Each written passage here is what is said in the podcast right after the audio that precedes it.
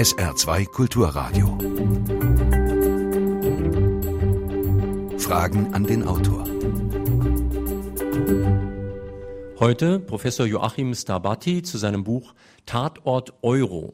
Bürger schützt das Recht, die Demokratie und euer Vermögen. Mein Name ist Jürgen Albers. Schönen guten Tag, meine Damen und Herren, am Radio, also auf SR2 Kulturradio oder D-Radio Wissen und hier in der Thalia Buchhandlung in Saarbrücken. Wir fassen vielleicht gleich am Anfang mal alles zusammen. Europa ist alternativlos. Ohne Euro zerfällt Europa und der Frieden ist gefährdet. Und ohne Euro ist auch unsere Exportindustrie in höchster Gefahr und unser Wohlstand bedroht. Ob das alles stimmt, darüber werden wir heute diskutieren. Herr Professor Stabati, ähm, Kritiker des Kurses der Regierung gelten ja wahlweise als Verschwörungstheoretiker, naiv oder verantwortungslos. Sie sind nun Volkswirtschaftler und zwar seit vielen, vielen Jahren und Jahrzehnten und eigentlich doch gar kein Feind von Schwarz-Gelb. Nein, ich habe Europa seit meinen Studententagen erlebt. Ich war in Seminaren und wir haben Straßburg, das Parlament besucht, Brüssel, das schlanke Berlamont, da konnte die ganze Verwaltung und die Kommission in einem schlanken Hochhaus auch tagen. Und danach war ich Assistent bei Alfred Müller-Armack, der ja Staatssekretär für europäische Fragen war und den europäischen Integrationsprozess miterlebt hat. Und damit bin ich auch mit Europa vertraut gewesen. Ich war dann bei der CDU-CSU-Bundestagsfraktion als äh, Referent für Wirtschaftspolitik und europäische Währungspolitik. Damals habe ich Walter Hallstein kennengelernt, den ersten Chef der Kommission. Äh, Hans von der Gröben, der den EWG-Vertrag geschrieben hat, Fritz Helbig, der Industriekommissar war. Und äh, das habe ich verfolgt, mein ganzes Leben lang. Ich habe immer Seminare gemacht über Europa, Konferenzen gemacht über Europa, Graduiertenkolleg über Europa. Und schließlich bin ich dann vom Zaungast Europa zum Handelnden geworden, indem ich mit äh, drei Kollegen, Wilhelm Hankel, Wilhelm Nölling und Karl Albrecht Schachschneider vor das Bundesverfassungsgericht gezogen bin im Jahre 1998. Nicht, weil ich was gegen einen stabilen Euro hätte, nein, ganz im Gegenteil, sondern die Erkenntnis war da, wenn im Vorhinein der Maastricht-Vertrag gebrochen worden ist, wenn die Konvergenzkriterien nicht erfüllt worden sind, also niedrige Inflationsrate, Verbleib im Wechselkursmechanismus, Defizitkriterium, Schuldenstand, langfristig niedrige Zinsen, wenn das im Anfang noch nicht erreicht worden ist, dann kann man doch nicht erwarten, dass es später gemacht wird. Und genau das ist das Problem der Eurozone. Es setzt voraus, dass Länder zusammenkommen, die zusammengehören.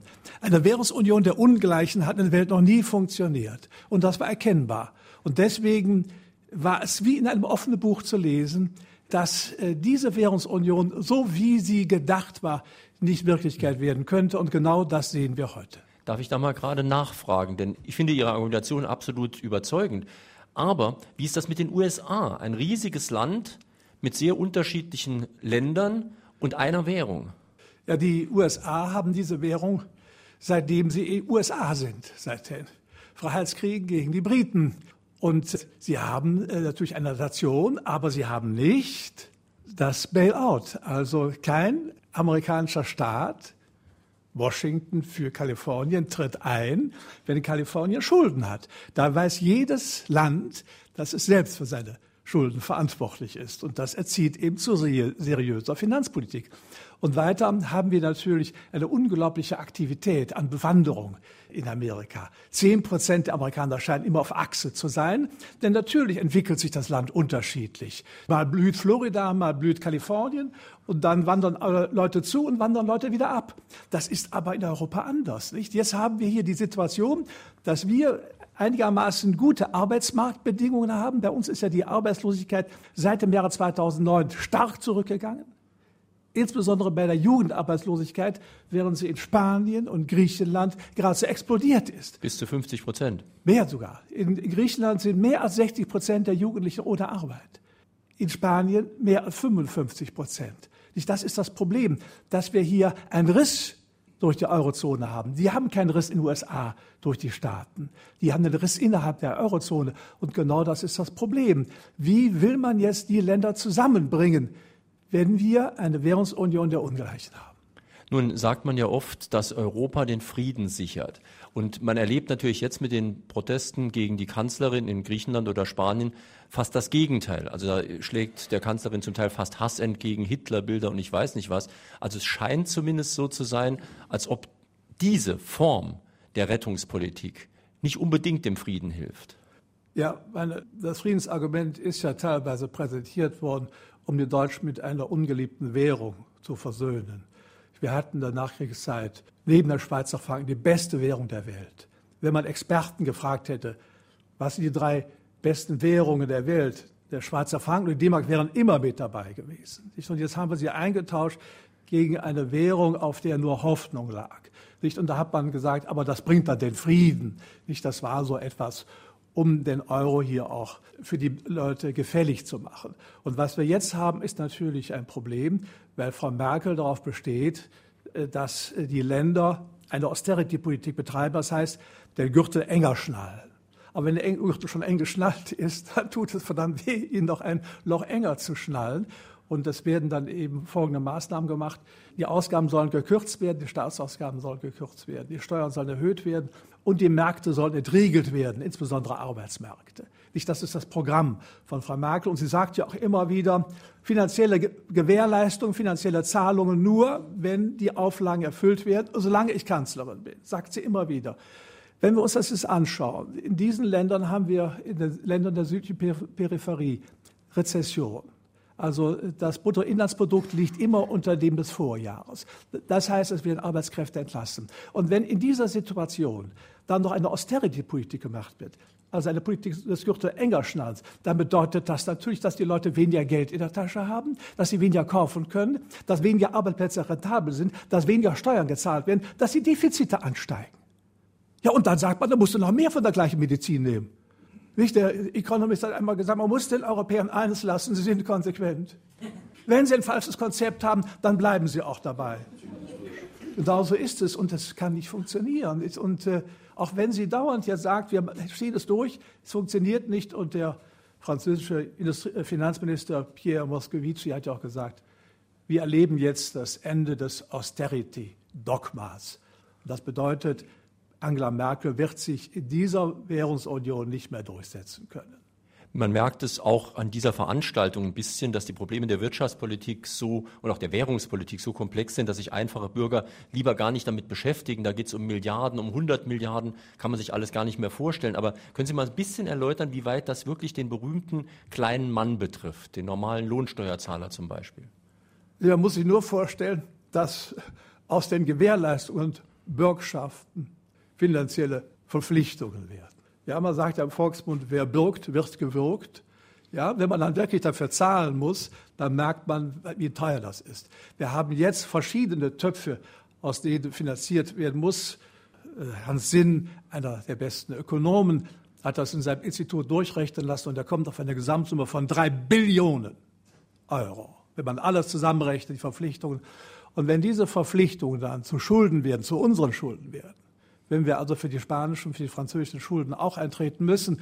Und wir beginnen ja jetzt mit den Banken das zu tun. Nicht? Das, der europäische Stabilitätsmechanismus soll ja auch Banken finanzieren. Das heißt, das Geld kommt aus den Haushalten der Nationalstaaten, wird also von der Steuerzahler bereitgestellt. Und wenn das Geld dann weg ist, dann ist es so, als ob wir Geld in ein offenes Loch geschüttet geschüttet hätten. Und das belastet dann uns. Und dann können Sie sich vorstellen, wie das sein wird, wenn wir einen einen Haushalt nicht von 2,1 Billionen Euro zu finanzieren haben als, Schulden, als Schuldentilgung, sondern darüber hinaus. Dann ist klar, dann können wir alle Infrastrukturausgaben in unserem Land vergessen, wenn wir nur noch Schulden zurückzahlen müssen. Nicht? Und genau das ist das Problem. Ich sage immer so, das ist wie ein Schnellzug, der auf einen Abgrund zusteuert. Der Economist hat dafür folgendes Bild gebracht. Er hat die Staats- und Regierungschefs gezeigt als Mondwandler, die auf einen Abgrund zusteuern. Genauso ist es. Solange sie im Zug sind, der Abgrund noch nicht da ist, merkt man es nicht. Nur diejenigen, die wissen, die die Strecke kennen, die wissen, dass es einen Abgrund gibt.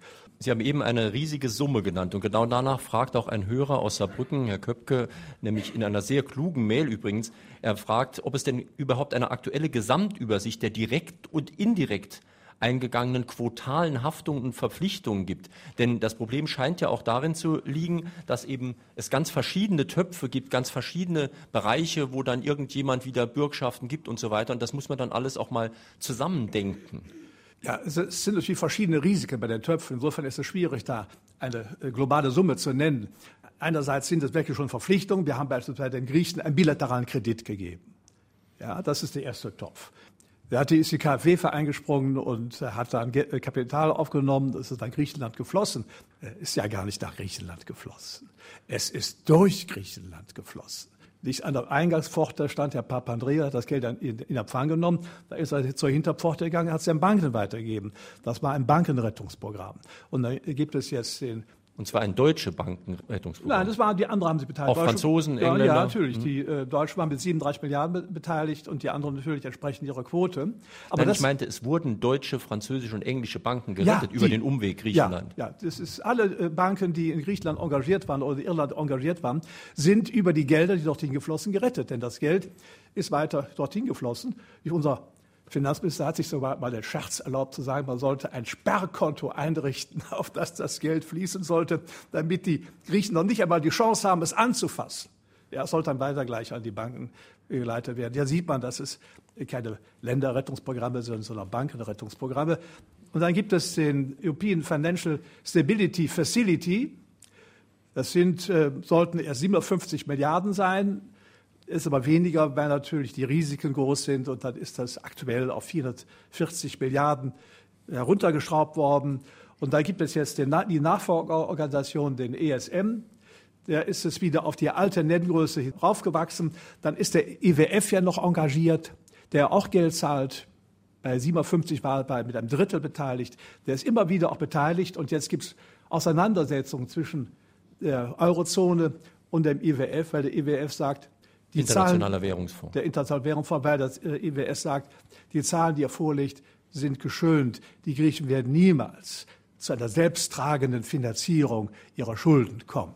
Dann könnten Sie doch vielleicht so, gerade gibt eine es Frage... Noch die, Ta die Target-Salden, also die Salden des, der äh, Notenbank untereinander. Ich äh, kläre es ganz kurz.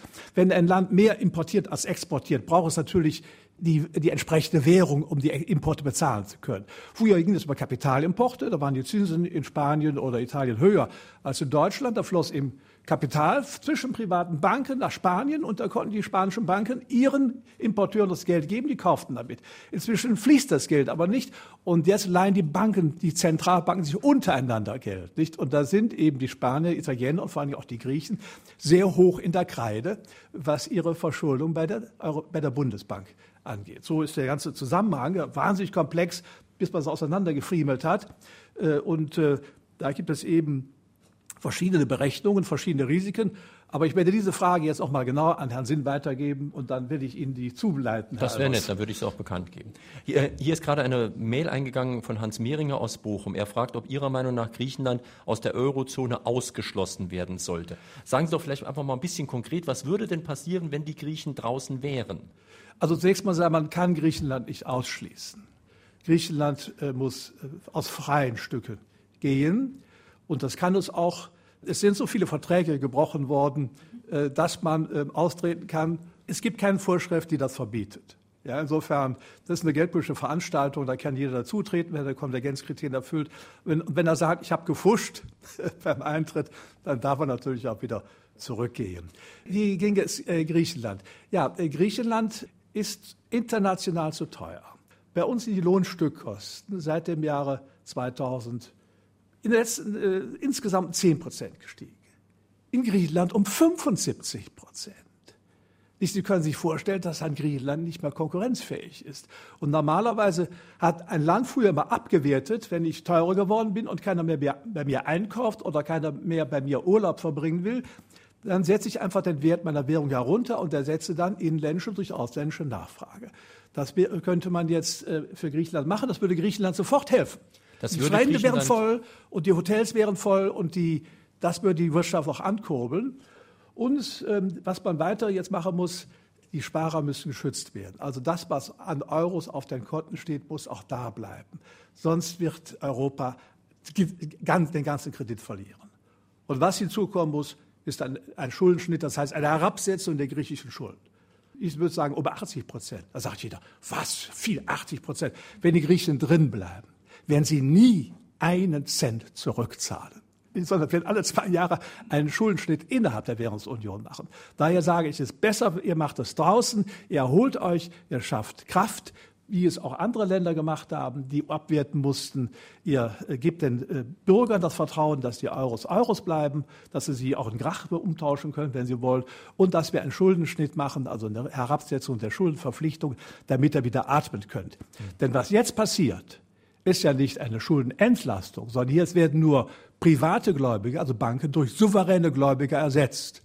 An keinem Schuldner hilft man, wenn man ihm Geld gibt, damit er seine Gläubiger befriedigt. Also lassen Sie es nochmal ganz praktisch und einfach sagen. Also angenommen, Griechenland hätte wieder eine eigene Währung, würden die sehr stark abwerten. Das wäre für unsere Reisenden hier sehr gut. Man könnte sehr billig nach Griechenland fahren, würde stattdessen allerdings nicht mehr nach Tür in die Türkei fahren, die im Moment davon profitieren, dass sie nicht in der Eurozone sind. Es würde allerdings auch einmal natürlich deutschen Gläubigern schaden, die ja. auf ihre äh, Sachen verzichten müssten. Und zum Beispiel die deutsche Rüstungsindustrie hätte einen schönen Markt weg. Denn ich glaube nicht, dass man sich dann in Griechenland noch deutsche U-Boote leisten könnte. Ja, äh, ob das so vorteilhaft ist, äh, ob das sich das leisten kann, das frage ich mich natürlich. Aber generell bedeutet das, dass die, die Austauschverhältnisse jetzt neu sozusagen gemischt werden. Äh, es wird jetzt ein realer Wechselkurs genommen. Der jetzige Wechselkurs ist, bedeutet für Deutschland, dass der deutsche Euro unterbewertet ist, daher unsere großen Exportüberschüsse. Und für Griechenland bedeutet, dass er überbewertet ist. Nicht mit einem überbewerteten Euro sich zu erholen, das kann mir niemand erklären, weder ein Politiker noch äh, ein Ökonom, wenn es nicht um ein, zwei Prozentpunkte geht, sondern um 30 oder 40 Prozent. Nicht, das äh, geht nicht. Und deswegen meine Empfehlung an Griechenland, sie sollten aus freien Stücken heraustreten, sich erholen. Wenn die Griechen das vor fünf Jahren gemacht hätten, als es erkennbar war, dass sie ihre äh, Finanzpolitik nicht unter Kontrolle haben, dann wären sie längst jetzt auf einem steigenden Wachstumsast, so wie das auch in Island der Fall gewesen ist. Island hat das genau vordekliniert, was ich gerade eben gesagt habe. Und Island ist ja wieder auf dem Wachstumskurs. Die Arbeitslosigkeit in Island geht äh, zurück, während sie in Griechenland dauerhaft ansteigt. Und was machen Sie mit der deutschen Exportindustrie, die ja auf jeden Fall darunter leiden würde? Ja, es ist so. Deutschland war immer ein Aufwertungsland. Ich, äh, die Älteren wissen es vielleicht noch. Irgendwann mal hat ein Dollar 4,20 Mark gekostet.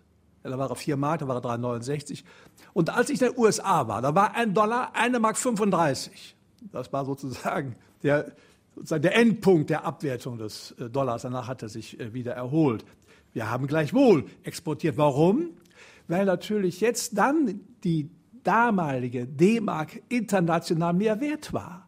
Nicht, da wurden, waren die ausländischen Güter billiger, Öl war billiger, wir konnten äh, Reisen machen äh, zu niedrigen Preisen. Das war, wie Karl Schiller, der frühere Wirtschaftsminister, gesagt hat, die soziale Dividende.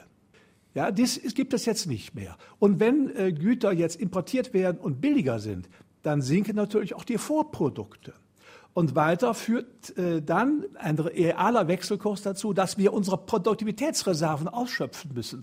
So war unsere Industrie immer an der Spitze, was Produktivität anging, Schlankheit anging, Marketing anging, internationales Know-how. Wir waren immer an der Spitze, weil wir uns anstrengen mussten. Und genau das wird jetzt wieder, auch wieder der Fall sein dass natürlich erst einmal Anpassungsprozesse vonstatten gehen müssen, ist ja völlig klar, dass man dann die deutsche Volkswirtschaft wieder floriert. Dann sagen wir immer, meine unternehmerischen Freunde, ja, wie ist es denn mit, dem Deutsch, mit der deutschen Beschäftigung? Ja, sag ich, schau doch mal in die Schweiz, die doch eine enorme Aufwertung mit, mitgemacht haben, also gegen, gegen den Euro. Wo ist denn die Arbeitslosigkeit in Europa am niedrigsten? In der Schweiz. Ja, und weiter frage ich Sie, wie ist es denn mit dem Masseneinkommen? Bei uns sind die Masseneinkommen seit dem Jahre 2000 nicht gestiegen. In vielen Fällen sind sie sogar, sogar rückläufig, wenn Sie Inflationsrate und stille heimliche Steuererhöhung mit berücksichtigen. Und da frage ich meine Freunde, und bei euch, bei euch DAX-Vorständen, wie ist denn da die Gehaltsentwicklung? 170 Prozent plus seit dem Jahre 2000. Nicht da ist die Aufwertung liegen geblieben. Deswegen verstehe ich meine DAX-Freunde auch, dass sie sagen, ach, ist so schwierig für uns, unser hohes Gehalt zu verdienen, wenn wir uns anstrengen müssen. Meine Damen und Herren, wie immer bei öffentlichen Veranstaltungen von Fragen an den Autor können Sie sich mit Fragen nur hier im Saal beteiligen. Wir sprechen heute mit Professor Joachim Stabatti zu seinem Buch Tatort Euro und ein Hörer steht schon am Mikrofon. Guten Morgen. Äh, das Thema ist ja Tatort Euro. Also ein Tatort setzt ja mindestens ein Täter oder mehrere Täter voraus. Wer sind denn die Täter? Sind es die Gewinner? Ist es Deutschland oder Luxemburg, Schäuble oder der Luxemburger Premier Jean-Claude Juncker sind ja glühende Verfechter vom Euro. Ja. Die würden sich ja quasi dafür kreuzigen lassen. Ja. Und Äh, würden Sie mit Lafontaine auch zustimmen, wenn er sagt, dass man sich von den defekten Segmenten trennen muss, bevor Sie die, den Rest der Titanic nach unten ziehen? Ja, ich würde es nicht so hart formulieren, wie er es formuliert hat. Ich würde sagen, wer sich aus dem Euroverbund loslöst, wenn er nicht konkurrenzfähig ist, geht nicht unter, sondern lernt wieder richtiges Schwimmen und wird wieder kräftiger und kann sich dann wieder äh, sozusagen auf den internationalen Weltmärkten behaupten und kann auch wieder auch zum Euro zurücktreten. Warum habe ich mein Buch Tatort Euro genannt? Ja, das wer ist, sind die Täter? Das ja, ja, lassen Sie mich das kurz sagen. Es ging ja zunächst um Griechenland. Äh, Griechenland hat 107 Milliarden bekommen über äh, bilateralen Kredit. Es gab noch keine Fonds. Und das sollte dann in Brüssel am 7. Mai des Jahres 2010 unterzeichnet. Ich war damals gerade vor dem Bundesverfassungsgericht, um unsere Klage gegen die Griechenlandhilfe einzureichen. Und dann höre, höre ich am nächsten Morgen, dass 750 Milliarden Euro an Krediten bereitgestellt werden soll. 250 Milliarden der IWF, 500 Milliarden die Eurozone, einschließlich Kommission und dann noch Ankäufe maroder griechischer Staatsanleihen durch die Europäische Zentralbank. Ich denke, es darf doch nicht wahr sein. Es sollte doch bloß der Griechenland-Vertrag paraffiert werden. Was ist denn da passiert? Ja, auf einmal kommt da ein Vorschlag auf den Tisch, wonach Geld über einen Fonds bereitgestellt werden soll. Dann hält Jean-Claude Trichet in einem After-Dinner-Speech eine Botschaft bereit, dass die Welt zusammenbricht, wenn ja dieser Fonds nicht außen vorliegt. Und dann kommt auf einmal dieser Fonds heraus. Ein Fonds, der Europa verändert hat. Denn bisher war ja jedes Land selbst für seine finanziellen Verpflichtungen verantwortlich. Aber jetzt kann man, wenn man Schwierigkeiten hat, auf einen Fonds zurückgreifen. Das ist eine völlig andere Konstruktion der Währungsunion. Wenn Sie in einem Verein eine Ladung machen, da muss die zwei Wochen vorher herausgehen, damit sich jeder darauf vorbereiten kann. Die Tagesordnung muss feststellen. Und Sie müssen sich entschuldigen, wenn Sie am Tagungsort die, die Tagesordnung ändern. Das muss einstimmig beschlossen werden. Und äh, unter Verschiedenes darf kein Beschluss gefasst werden, weil dann die Leute über, übervorteilt werden können wenn bei uns ein Gesetz gemacht wird, egal welches. Das wird zunächst mal vom, vom entsprechenden Ministerium, dem Referenten behandelt. Da finden externe Gespräche statt. Dann geht dieser Gesetzentwurf rauf in der Hierarchieebene bis zum Staatssekretär. Der bespricht es mit anderen Staatssekretären. Da geht es ins, ins, Kabinett. Vom, äh, vom Kabinett geht es dann in das Parlament. Erste Lesung. Da geht es in die Ausschüsse. Zweite Lesung, dritte Lesung. Nochmal externe Hearings und so weiter dann Änderungsanträge, es wird verabschiedet. Der Bundesrat muss zustimmen, wenn es ein zustimmungsbedürftiges Gesetz ist. Das geht über ein halbes Jahr bei intensiver Arbeit. Und wir können alles nachlesen. Alles ist dokumentiert. Hier liegt weder eine Tagesordnung vor, noch wissen wir, wer wen mit wem besprochen hat, welche Experten hinzugezogen äh, worden sind. Es gibt kein belastbares Protokoll. Das wäre also die Tat. Aber ich das frage jetzt nochmal, was sind die Täter? Wer die, sind Täter, die Täter? Die Täter sind alle europäische Staats- und Regierungschefs, die das gemacht haben, Aber die warum? Europa verändert haben. Wo die ist das Motiv? Die haben, die haben geglaubt, sie könnten so Europa retten. Vielleicht war es auch so, wenn man nachher die Texte genau hat, dass vorher die Banken gesagt haben, macht das doch bitte, denn es ist ja letztlich ein Bankenrettungsprogramm. Deswegen sage ich, das waren die Täter, aber die Hintermänner waren vielleicht ganz andere. Das wissen wir nicht. Das das ist, wird nicht offengelegt. Da gibt es keine belastbaren Protokolle dazu. Und Demokratie heißt, dass wir die Willensbildungsprozesse des Bundestages auch nachvollziehen können. Das ist, macht Demokratie aus. Wenn wir nicht wissen, was da, was da passiert, dann ist es so ein Tatort Euro, der jetzt Europa verändert hat. Übrigens hat Ihr Buch einen sehr interessanten Teil von niemand Geringerem als Hans Magnus Enzensberger, der da eine Art Fragebogen entwickelt hat. Übrigens sehr gut zu lesen und sehr interessant. Da ist unter anderem auch die Frage, ob Sie glauben, werden wir noch demokratisch regiert? Das fragt übrigens auch Walter Dickumer aus Neunkirchen. Also das Ganze hat auch was mit Demokratie zu tun. Ja, klar. Ich habe jetzt die, die Parlamentarier vor dem Bundesverfassungsgericht erlebt wie Sie nachgewiesen haben, wie oft Sie getagt haben, wie intensiv Sie getagt haben, wie lange Sie getagt haben, wie viel Mühe Sie sich gegeben haben. Alles nur zum Nutze der Bürger. Und da hat Piet Dankert, ein, auch ein Abgeordneter, sich darüber lustig gemacht, hat gesagt, ja, das stimmt alles, was Sie sagen. Die haben alle Demokratie gespielt. Wenn das Ergebnis vorher feststeht und ich darüber rede, ist das kein parlamentarischer Willensbildungsprozess mehr, sondern dann ist es energisches Abnicken von Beschlüssen, die längst gefallen sind. Noch eine Frage hier aus der Thalia Buchhandlung. Ja, eine Eurokrise haben wir. Es ist nicht die Ursache. Ja, sie hat auch eigene Ursachen. Es gibt Geburtsfehler, wie der Euro ursprünglich besser hätte konstruiert werden können. Professor Stahlbart, die haben Sie hinreichendes zugeschrieben, müssen wir jetzt nicht ausbreiten. Helmut Kohl hatte damals gemeint, nun ja, Europa ist immer über Krisen gewachsen und wenn ich jetzt keine Mehrheiten für das Richtige bekomme, ihr wollt ja D-Mark für alle, dann machen wir es mal so und in der nächsten Krise werden wir das schon korrigieren. Dann werden sich die Mehrheiten auch bei denen finden, die jetzt noch nicht mitmachen wollen fragt sich, wie würde sich jetzt äh, die Krise korrigieren lassen? Es ist ja sehr, sehr weit gekommen. Ich muss, Dinge sind so kompliziert, ich muss es so, es ist komprimiert genug.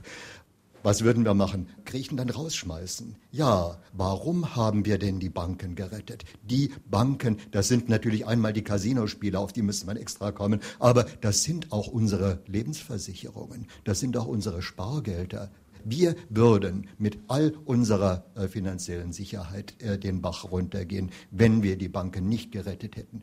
Banken so retten, das ist natürlich falsch. Also wie denn sonst? Ich bin noch nicht äh, am Punkt, den ich fragen will. Das sind alles, wie gesagt, es ist kompliziert. Heiner Flassbeck hat einen ganz, ganz einfachen Vorschlag. Wir haben Ungleichgewichte in Europa und äh, wir haben umso mehr Ungleichgewichte, seit Schröder nun bei uns Lohndumping durchgesetzt hat.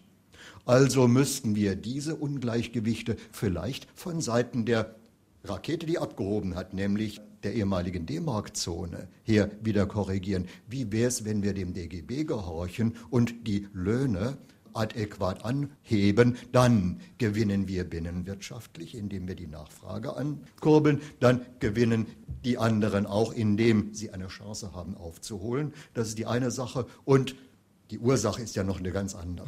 Die Ursache ist eine ganz andere. Aber stellt nicht zu viele Fragen ja, auf einmal, gut, sonst aber das eine, wirklich Wort, das eine Wort noch. Die Ursache ist ja eine ganz andere. Die Ursache war die Immobilienkrise und die Amerikaner dürfen Schulden machen, wie sie wollen.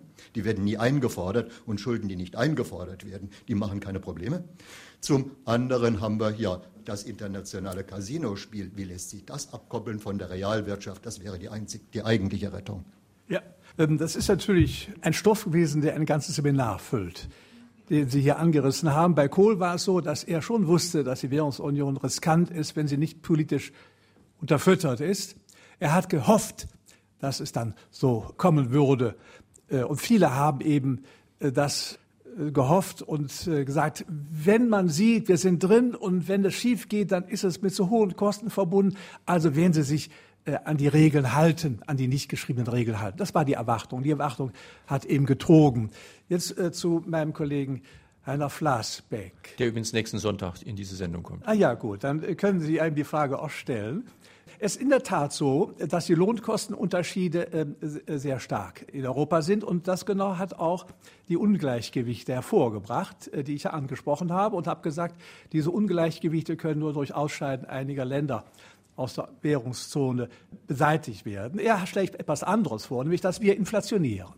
Das ist sein Konzept. Wenn wir inflationieren, indem die Gewerkschaften jetzt äh, nicht zwei oder drei Prozent, sondern fünf, sechs, sieben Prozent fordern, wie das ja mal 1975 der Fall war unter der Klunkerrunde, elf Prozent. Nicht? Ja, wenn das der Fall ist und bei uns die Inflationsrate anspringt, denn die Inflationsrate springt bei uns nicht an, also nicht für private Güter, wenn die Gewerkschaften mäßig sind. Ja, da geht das Geld in andere Kanäle, Immobilien beispielsweise. Aber wenn die Gewerkschaften aggressiv sind und die Löhne steigen, dann steigt auch die Inflationsrate. Und wenn die Inflationsrate ansteigt, da kann ich Ihnen eines mit Sicherheit äh, prognostizieren, dann stürzen sofort alle Staatsanleihen ab. Denn die Staatsanleihen rentieren zurzeit in Deutschland mit 1,6 Prozent. Inflationsrate ist 1,4 Prozent. Und das muss noch versteuert werden.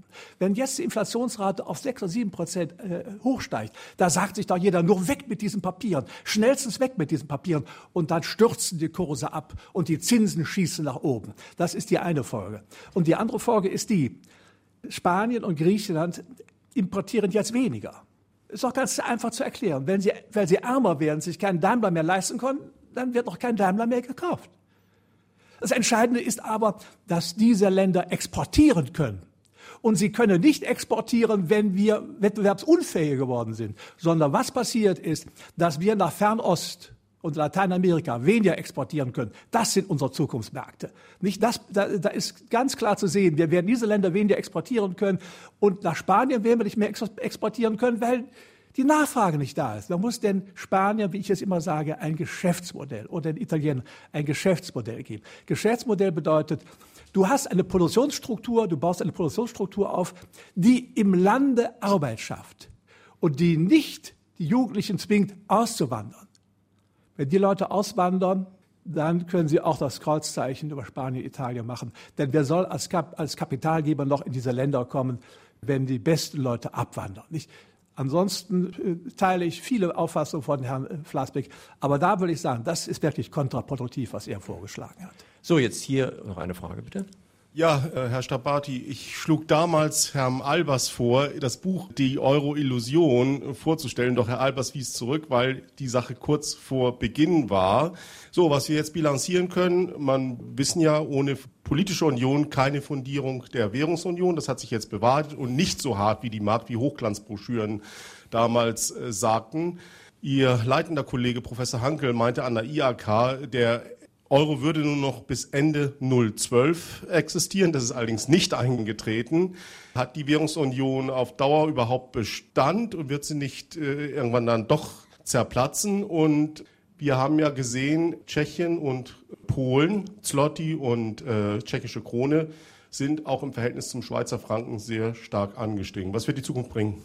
Ja, das ist natürlich die Frage aller Fragen. Und das klang eben schon an.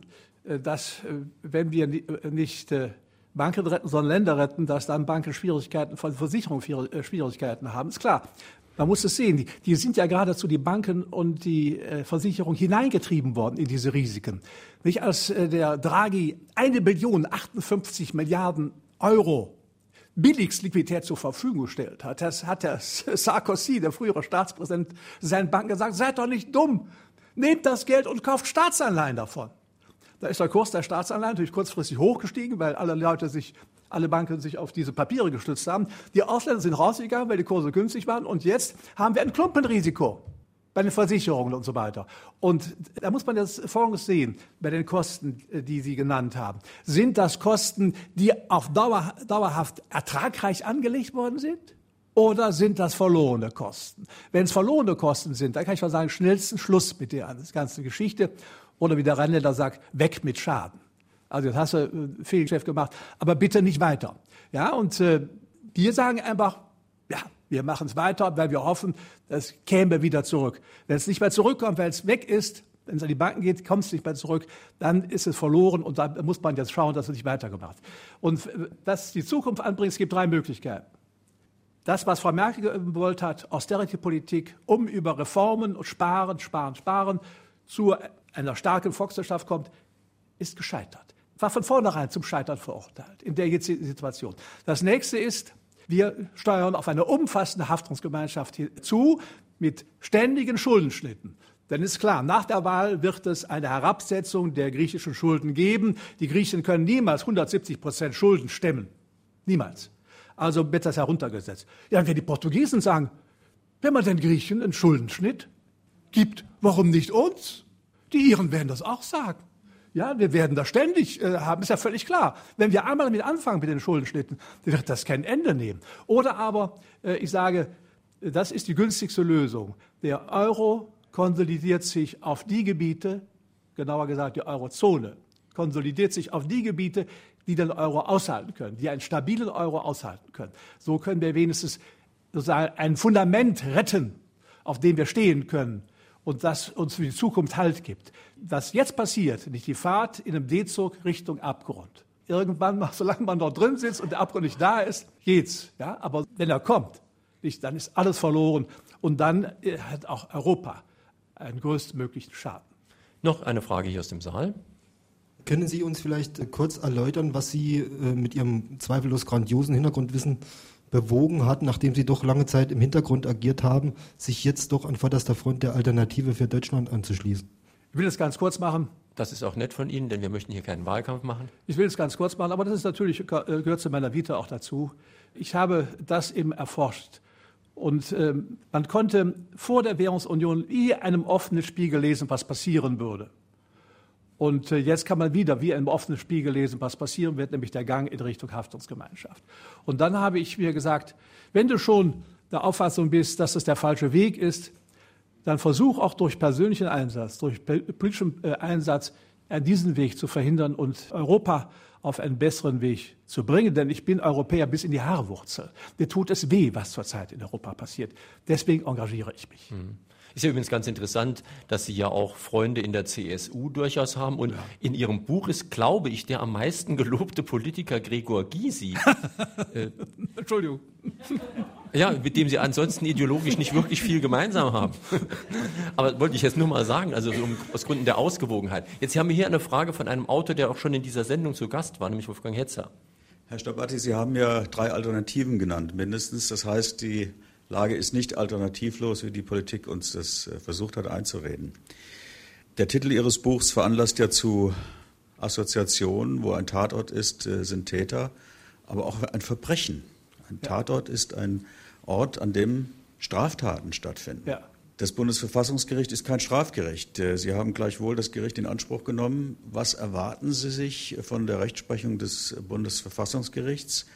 Es wird dort wahrscheinlich keine Verurteilung wegen Hochverrats erfolgen können, obwohl man sich ja Gedanken machen kann, so wie in Ungarn, ob Politiker, die ihr Land derart finanziell in eine Lage führen, dass daraus keine Rettung mehr erwächst, vor ein Strafgericht ja. zu stellen. Und der Gedanke, ob Banken mittelbare Täter oder Anstifter eines natürlich so juristisch nicht geregelten Hochverrats äh, sind, nämlich an der europäischen Sache und am Wohl des deutschen Volkes oder eines anderen, der ist natürlich utopisch, das ist klar. Aber deshalb, vor diesem Hintergrund würde mich interessieren, was erwarten Sie sich vom Bundesverfassungsgericht? Wird von dort das Heil kommen?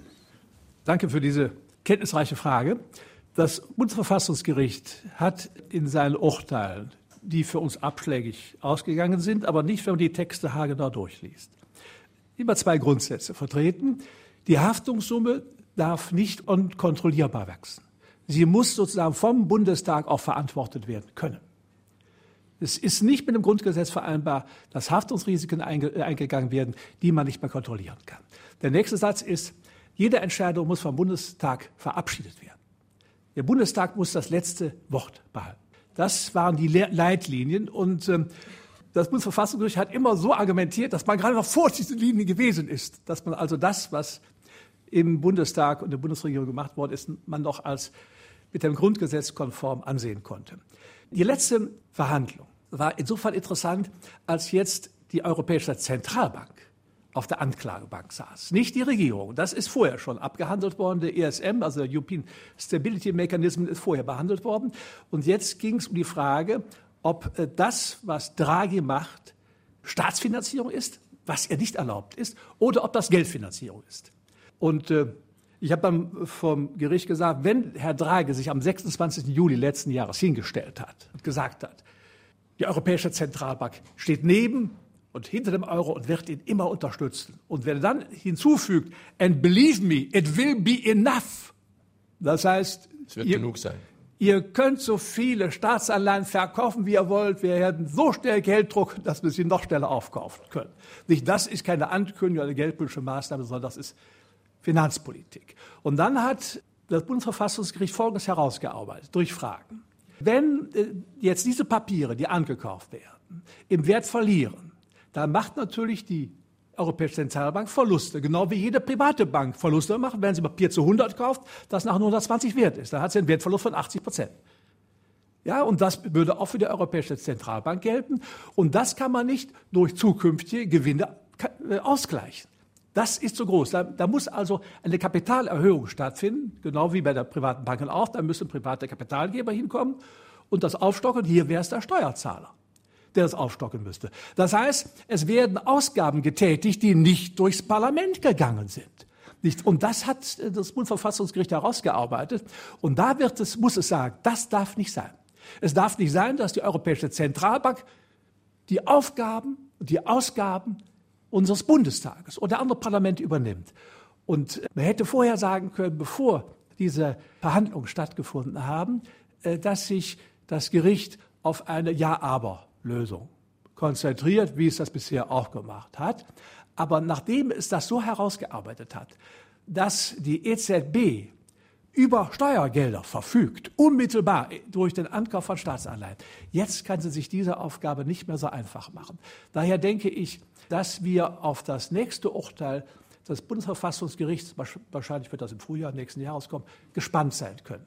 Sie haben jetzt mehrfach Gelddrucken schon angesprochen. Und das ist was, wovor besonders Deutsche besonders viel Angst haben, weil sie denken, das gibt die Inflation. Sie haben in Ihr Buch genau herausgearbeitet, bei den Franzosen ist es fast umgekehrt. Die haben Angst vor einer Deflation. Die meisten Deutschen wissen gar nicht, was das ist. Sagen wir mal der Einfachheit halber, das ist eine Rezession. Es ist eigentlich keine, aber nur der Einfachheit halber. Wie ist das jetzt mit der Inflation?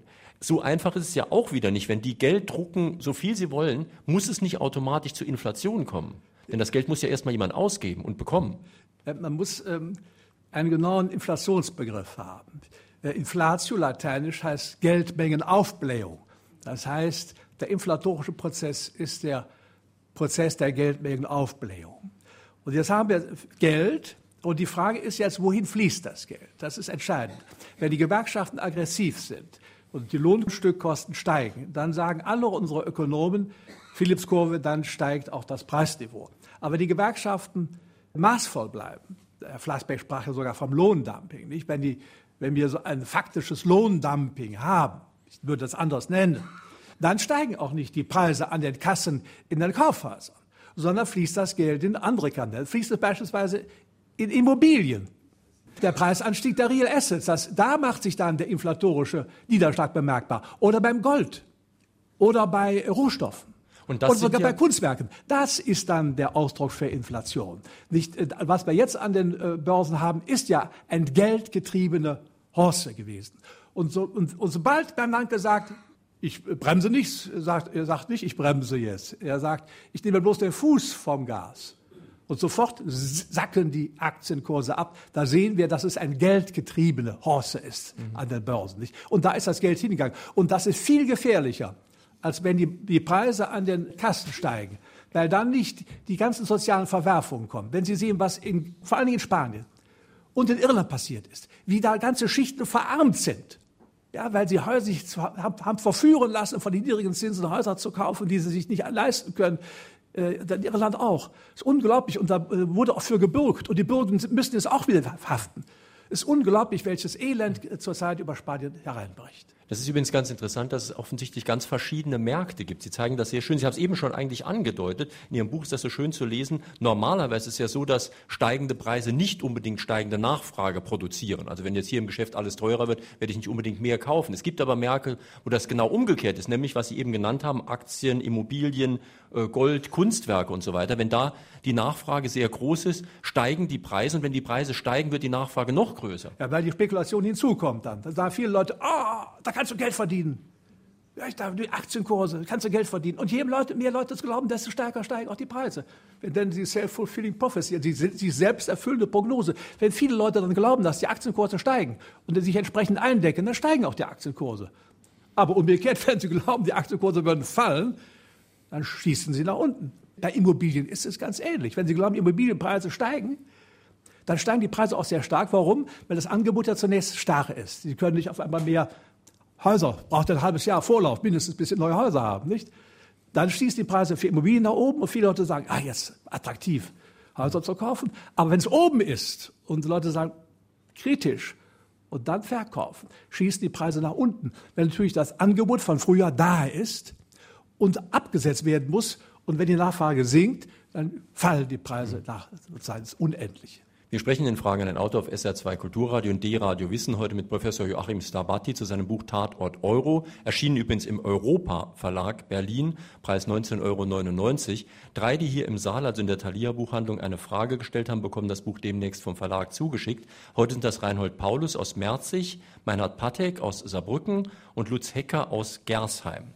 Ja, und ich wollte jetzt so in den letzten zehn Minuten der Sendung mit Ihnen auch noch ganz praktisch werden. Erst praktisch, was zu tun ist. Da ist in Ihrem Buch auch der schöne Begriff der karolingischen Währungsunion. Das erinnert uns, äh, Bewohner von, sagen wir mal, Lotharingien, daran, wie das große Reich Karl des Großen war. Das wäre so eine Möglichkeit, so in den Dimensionen wieder zu denken.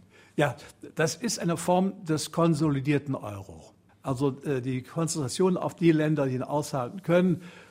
Und ähm, als ich den Begriff geprägt habe vor, vor zwei Jahren, dachte ich, Frankreich müsste dabei sein. Aber wenn ich mir das Frankreich Hollands anschaue, zweifle ich, ob die Franzosen das durchhalten können. Man muss sich einmal äh, anschauen, wie der Euro in den verschiedenen Ländern gewirkt hat. Ich sagte ja, für uns war es eine Exportfördermaschine. In den anderen Ländern war es eine Exportverhinderungsmaschine. Bei uns ist der, der Anteil am, am Welthandel bei ungefähr 9 Prozent geblieben. Obwohl ja die Chinesen nach oben gekommen sind und andere die Weltmarktanteile weggenommen haben, sind wir bei 9 Prozent geblieben. Und Sie sehen es auch, ich habe das für Baden-Württemberg verfolgt, vor Jahr 2000 wurden 27 Prozent in den Export gegeben. Jetzt sind es 47 Prozent. Also die Hälfte der, der Wertschöpfung in Baden-Württemberg geht in den Export. Das ist äh, darauf zurückzuführen, dass der Euro eben für, so, so, für uns so günstig ist. In Frankreich, in Italien ist es genau umgekehrt. Da sind die Anteile von 5,4, 5,9 runtergegangen auf 2,9, 2,7 Prozent. Das heißt, der, der starke Euro erdrosselt da die Industrie. Aber er hilft ja, wie Sie eben auch sehr genau äh, geschildert haben, uns. Hilft er wirklich uns, das habe ich eben in Anführungszeichen sozusagen gesprochen, oder hilft er nur der Exportwirtschaft, die ja nicht die ganze Wirtschaft ist? Es gibt ja noch andere Teile der Wirtschaft. Also ist der Nutzen für die Exportindustrie so gut, dass er den Schaden, den es anderswo vielleicht anrichtet, ausgleicht? Ich wollte nur sagen, warum ich heute nicht bei der Karolingische Währungsunion glaube, dass eben Frankreich nicht wettbewerbsfähig ist, um da mitmachen zu können. Insofern würden sie wahrscheinlich wieder ausscheiden. Das andere muss man jetzt äh, Folgendes sehen. Jede Aufwertung bedeutet, äh, dass die Binnenkaufkraft der Bürger steigt. Ja, das ist die soziale Dividende.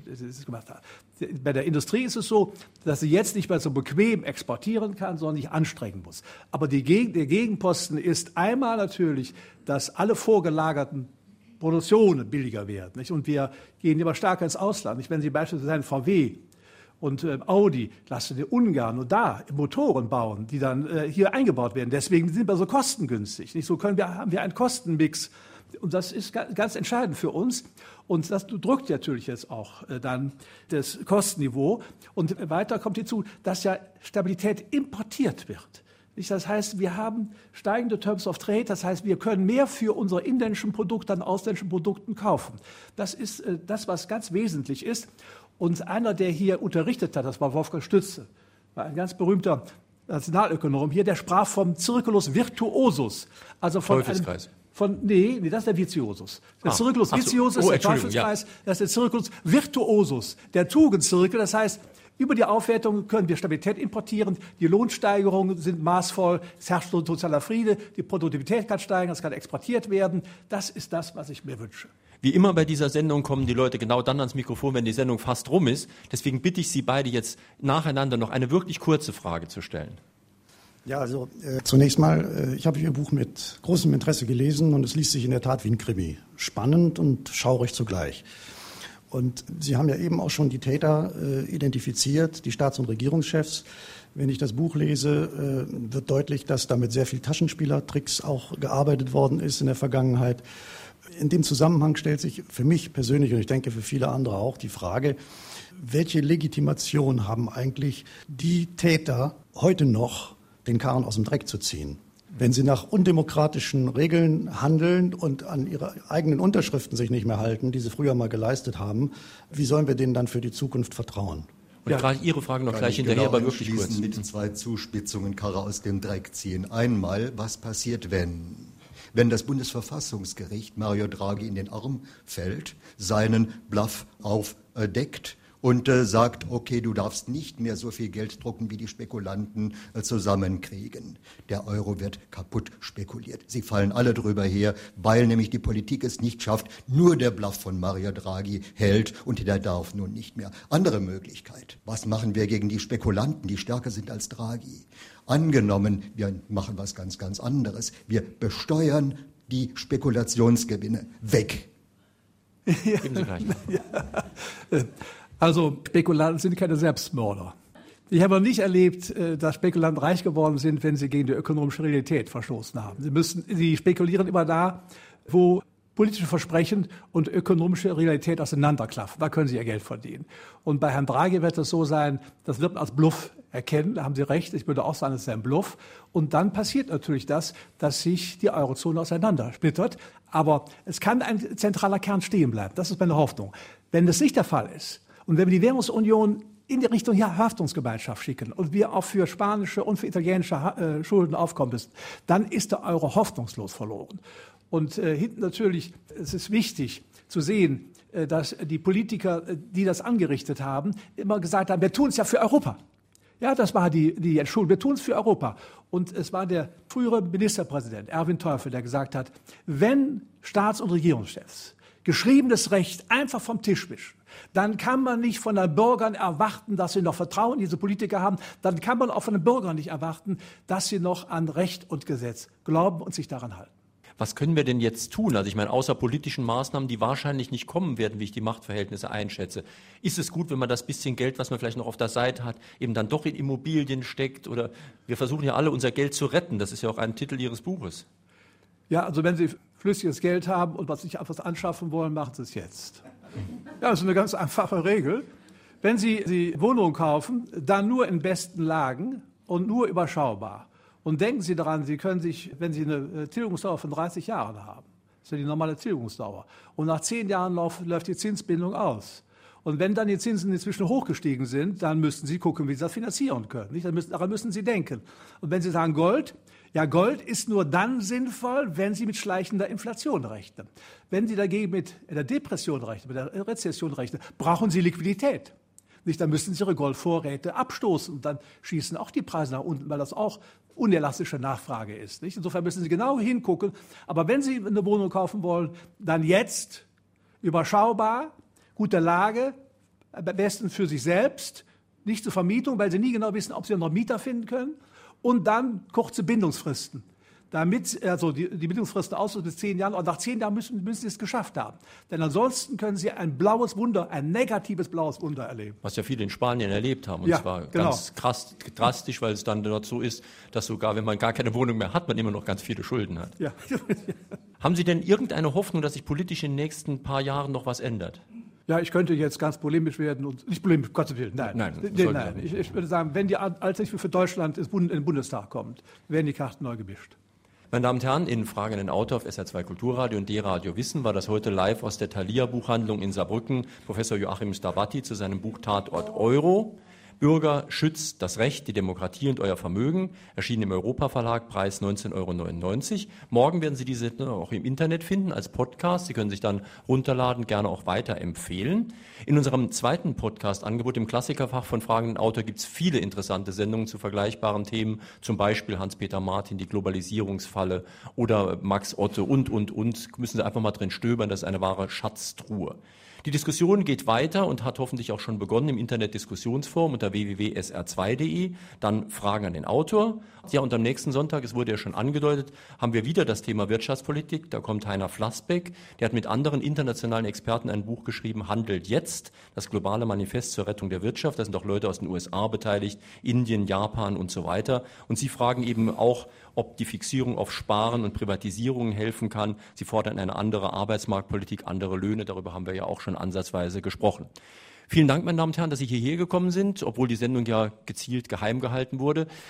Es freut mich, dass trotzdem jemand da war und ich danke auch Professor Stabatti, dass er den Weg nach Saarbrücken von Tübingen hier genommen hat. Er wird jetzt weiter noch ein bisschen hier bleiben, noch ein paar Bücher signieren und so weiter. Schönen Sonntag.